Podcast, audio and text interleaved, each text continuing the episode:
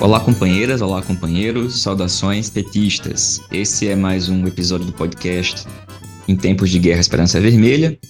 Hoje é sexta-feira, dia 28 de maio. Eu sou o Patrick e conduzo a conversa junto com vocês.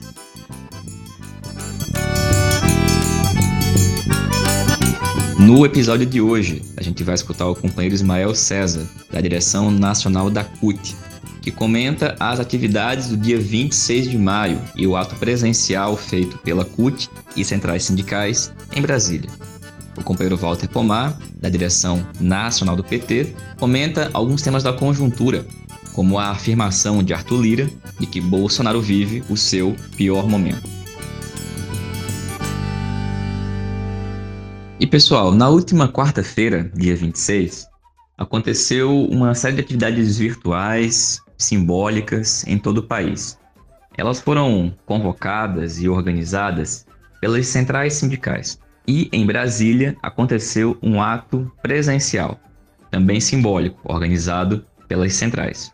A gente vai escutar agora com o Ismael César, da direção nacional da CUT, que comenta e avalia qual foi o papel, o impacto e o significado desse ato do dia 26. Olá, Patrick. É sobre o mote Vacina no Braço, Comida no Prato, a Central Única dos Trabalhadores e outras centrais sindicais, é, juntamente com movimentos sociais como o MST, o MTST, as frentes populares, também teve a presença da CONTAG, da UNE, da UBS, é, na realidade uma vanguarda que esteve presente em Brasília, em torno aí de 300 a 400 pessoas em frente ao Congresso Nacional, num ato simbólico, repito o objetivo desse ato foi entregar um documento caracterizado como agenda legislativa das centrais sindicais para a classe trabalhadora. Foi entregue ao presidente da Câmara, Arthur Lira, e também ao Rodrigo Pacheco, que é o presidente do Senado, em uma audiência solicitada pelas centrais sindicais, onde basicamente as centrais colocam a necessidade da retirada da PEC 32, a reforma administrativa, que na verdade, ao invés de fazer uma reforma que melhore as condições do Estado brasileiro prestar um bom serviço à sua população. Na verdade, essa PEC 32 destrói o serviço público, proíbe a possibilidade de novos concursos públicos, desmonta os atuais órgãos públicos, ou seja, numa situação de pandemia, de morte, o Congresso Nacional deveria estar se debruçando em políticas que pudesse garantir vidas e não a destruição do serviço público, que hoje tem um papel fundamental, haja visto o papel que vem cumprindo o Sistema Único de Saúde. Nessa carta também está colocado lá a necessidade de acabar com o projeto em curso de privatizações das empresas estatais, na realidade uma entrega né, das nossas empresas estatais que coloca em xeque a soberania da nação e ainda a necessidade de geração de emprego e renda. Um momento enorme de desempregados hoje no país, é, milhões e milhões de trabalhadores sem renda e também a necessidade né, de garantir um auxílio emergencial de 600 reais para que a economia possa ah, voltar a circular. E para que isso tudo né, possa acontecer, é necessário também garantir a vacina para todos. Então, basicamente, foi essa a atividade realizada aqui em Brasília. E lembrando aqui que é fundamental importância lembrar né, que o auxílio emergencial em 2020, ou seja, o ano passado, que a princípio o governo Bolsonaro queria impor um valor de 200 reais, chegou a 600 reais, fruto da luta, da pressão dos partidos políticos de esquerda, das centrais sindicais, dos movimentos sociais, chegando, inclusive, no caso de mulher que tinham filhos menores de 18 anos, podia chegar até 1.200 reais e que teve um corte drástico. Né? Este ano o valor está entre 150 reais a 375 reais, que não dá para comprar absolutamente nada. E aí explica né, milhares de pessoas que passam fome nas grandes cidades, pessoas que não têm é, um teto para morar e toda a dificuldade. Para se ter uma ideia, o, a cobertura do ano passado do auxílio emergencial foi em torno de 68 milhões de pessoas que foram cobertas pelo auxílio emergencial. Este ano, além de abaixar esse valor drasticamente, né, repito, de 600 reais no caso de mulheres com filhos a menores de 18 anos podendo chegar a R$ 1.200. Este ano baixou os valores e baixou o número de pessoas que estão recebendo esse auxílio emergencial que não chega aí aos 39 milhões de pessoas. Então, portanto, mais de 30 milhões de pessoas foram abandonadas à própria sorte pelo governo genocida do Bolsonaro. Então, assim, foi um esquenta para a atividade do dia 29 de maio, onde em mais de 400 cidades já estão sendo organizadas atividades pelo Fora Bolsonaro, porque a melhor medida sanitária que pode ocorrer nesse momento no país é a saída imediata deste presidente genocida. Não dá para a nação esperar até 2022, significará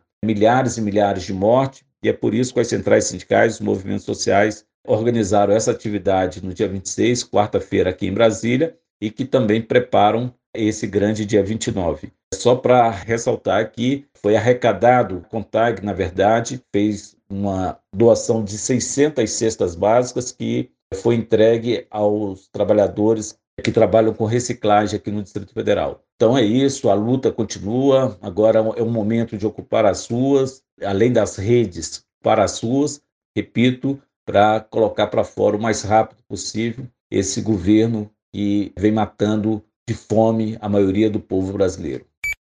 Valeu, Ismael. Obrigado, companheiro.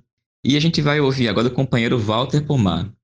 Ô, Walter, há alguns dias, o Arthur Lira, presidente atual da Câmara dos Deputados, fez a seguinte afirmação: que Bolsonaro está no seu pior momento. Walter, tu concorda com essa afirmação? Tu acha que isso tem alguma relação com Lula? E o que que o Lula está fazendo para tentar colocar o Bolsonaro na pior? Olá, Patrick. Olá, ouvintes. De fato, Patrick, o Arthur Lira, presidente da Câmara dos Deputados, disse exatamente isso. Arthur Lira disse que Bolsonaro está no seu pior momento. Mas por que este seria o pior momento de Bolsonaro? A gente deve se perguntar isso. Nós, que somos de esquerda, que nos preocupamos com as condições de vida do povo, tendemos a achar que este momento é gravíssimo, em primeiro lugar, por conta da pandemia. Não é possível que um presidente que é responsável, direta e indiretamente, pelo assassinato de mais de 450 mil pessoas, não esteja no seu pior momento. Especialmente levando em consideração que por aí vem a terceira onda da pandemia. Nós que somos de esquerda tendemos também a achar que o pior momento de Bolsonaro se vincula à situação social. Dezenas de milhões de pessoas que gostariam de estar trabalhando, dezenas de milhões de pessoas que estão em situação de insegurança alimentar, inclusive de fome. Muita gente nas ruas sem ter onde morar, muita gente desassistida, até porque o auxílio emergencial demorou para sair e veio menor do que antes e atende a menos gente. Nós que somos de esquerda tendemos a achar que Bolsonaro poderia estar no seu pior momento por conta da situação econômica, as privatizações, o risco de apagão, a energia elétrica. Nós que somos de esquerda podemos achar que Bolsonaro está no seu pior momento por conta da situação internacional, em que o país é cada vez mais visto como um paraíso da Covid-19.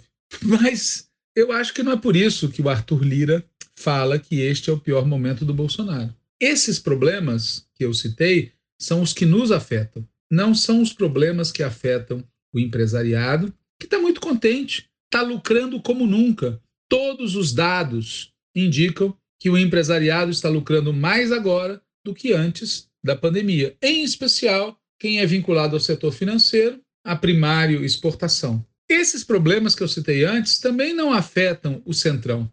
Se afetassem, eles não estavam aprovando na Câmara dos Deputados as privatizações, tentando passar a reforma administrativa e adotando uma série de outras medidas, como a famosa autonomia do Banco Central, que ajudam a piorar a vida do povo. Não é, portanto, o que nos preocupa que leva o Arthur Lira a falar que este é o pior momento do Bolsonaro. Eu sou de opinião que o Arthur Lira diz isso, que este é o pior momento do Bolsonaro, porque as pesquisas indicam que Lula venceria as eleições se elas fossem hoje.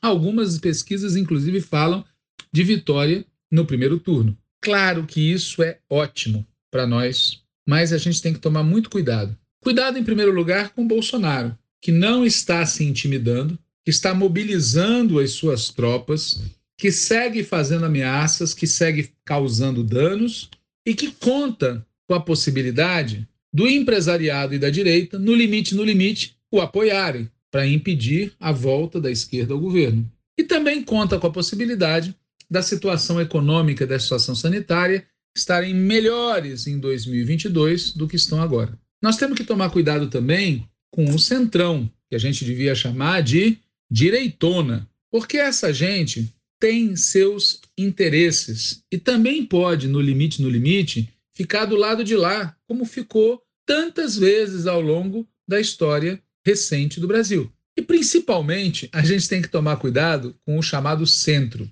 que não é centro nem aqui, nem na Conchinchina. O chamado centro, na verdade, é a direita gourmet, a direita de punhos de renda, que sabe usar os talheres usando talvez as lições aprendidas no Sacré-Cœur.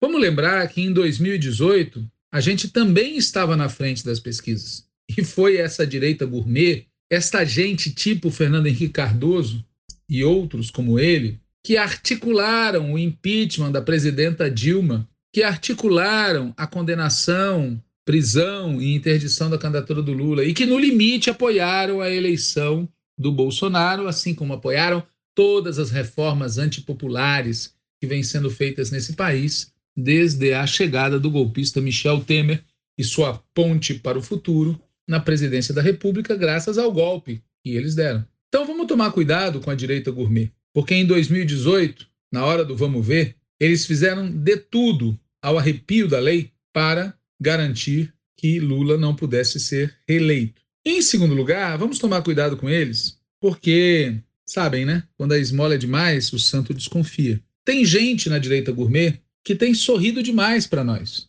tem piscado, tem comparecido a almoços como esse desagradável Fernando Henrique Cardoso, porque quanto mais hipócrita, mais canalha. E esse é o caso do senhor Fernando Henrique Cardoso. Apesar de existir gente no PT que gosta de esse tipo de exibição de hipocrisia e canalice e acha que dá para confiar no Fernando Henrique. Tem gente do lado de lá que fica insinuando que poderia nos oferecer um pacto, nos apoiarem, como se isso fosse imprescindível para a vitória. E em troca, a gente abre mão dos nossos compromissos de, em primeiríssimo lugar, desfazer tudo o que os golpistas fizeram. Reforma da Previdência, reforma trabalhista, o que querem fazer na reforma administrativa, autonomia do Banco Central, teto de gastos, privatizações. No fundo, no fundo, essa direita gourmet, FHC e outros, querem que nos comprometamos com uma nova carta aos brasileiros.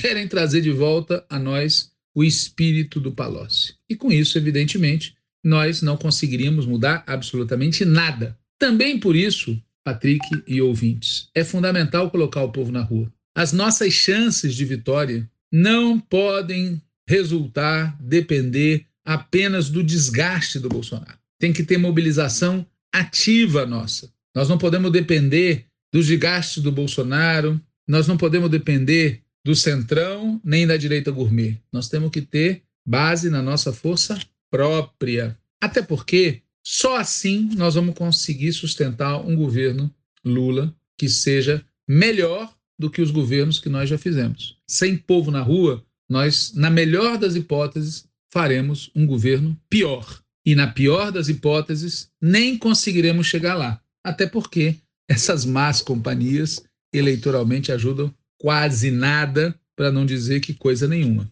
Agora eu queria acrescentar para terminar, Patrick, o seguinte raciocínio. Se Arthur Lira disse que Bolsonaro está no seu pior momento, vamos nos entender. No fundo, ele está dizendo que o que virá pela frente pode ser melhor do que agora. Ou seja, vamos colocar guarda alta, porque do lado de lá tem gente que quer que este seja o pior momento para que em 2022 venha o melhor momento. Nós somos mais pessimistas nós sabemos que o fundo do poço ainda pode não ser esse. Bolsonaro pode causar muito mais dano ao povo brasileiro. E por isso mesmo, seja para evitar que ele se recupere, seja para evitar que ele cause mais dano, nós temos que lutar aqui e agora, com todas as nossas energias, para pôr fim a este governo genocida. Fora Bolsonaro, impeachment já.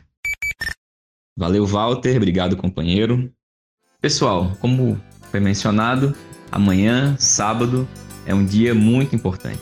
Né? Depois de muito tempo, a gente vai ter um embate, que é reocupar as ruas, com toda a segurança, com todas as medidas sanitárias, de máscara, não só uma, mas duas, com muito álcool em gel, com distanciamento social, mas reocupando as ruas. Ruas essas que nunca deixarão de ter trabalhadores e trabalhadoras se expondo para tentar sobreviver. E que nesse sábado, se atenderem ao chamado e se muitos outros e muitas outras reforçarem as fileiras, poderemos fazer com que iniciemos um ciclo de lutas para colocar fim no governo assassino que é o governo Bolsonaro. Nos encontramos amanhã nas ruas. Saudações petistas para Bolsonaro.